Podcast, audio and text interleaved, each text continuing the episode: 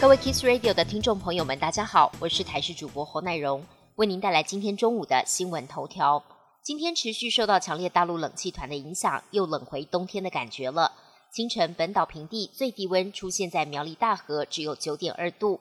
白天北台湾高温只有十四到十六度，花莲十八度，中部以及台东二十到二十四度，南部则有二十三到二十六度。中南部日夜温差大，南北温差也很大。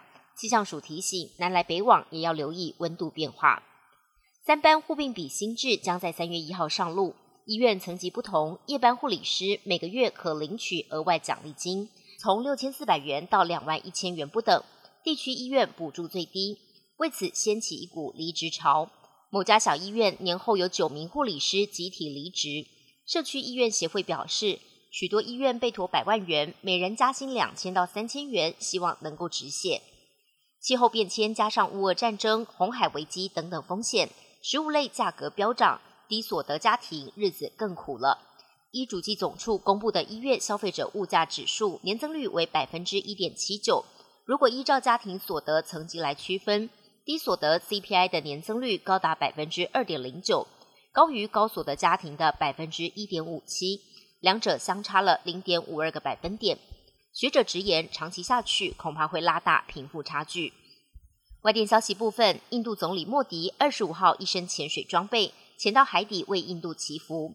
相传古印度城市德瓦卡当年沉入海底，而当时有座印度教寺庙也一起沉入了海底。高龄七十三岁的莫迪专程搭船出海，并且潜到寺庙沉海的所在地，祈祷印度国泰民安。印度四月就要举行大选，莫迪要拼第三任期，可说是卯足全力。乌俄战争届满两年，乌克兰总统泽伦斯基二十五号罕见公开死亡人数，表示至少有三点一万名乌军丧命，也警告俄国可能在五月或是夏天发动下一波攻势，乌克兰要提前做好准备，也呼吁外界军援不能断。美国国安顾问苏利文也呼吁国会尽快通过援乌法案。瑞士几个月内将举办和平峰会，泽伦斯基提出十点和平计划，要求公正和平的结束战争。挪威游轮旗下的豪华游轮“挪威之城号”在半路遇到状况，船上约有十五名旅客因为肠胃不适接受隔离检疫，有人怀疑他们感染霍乱弧菌，目前还在等待检验报告。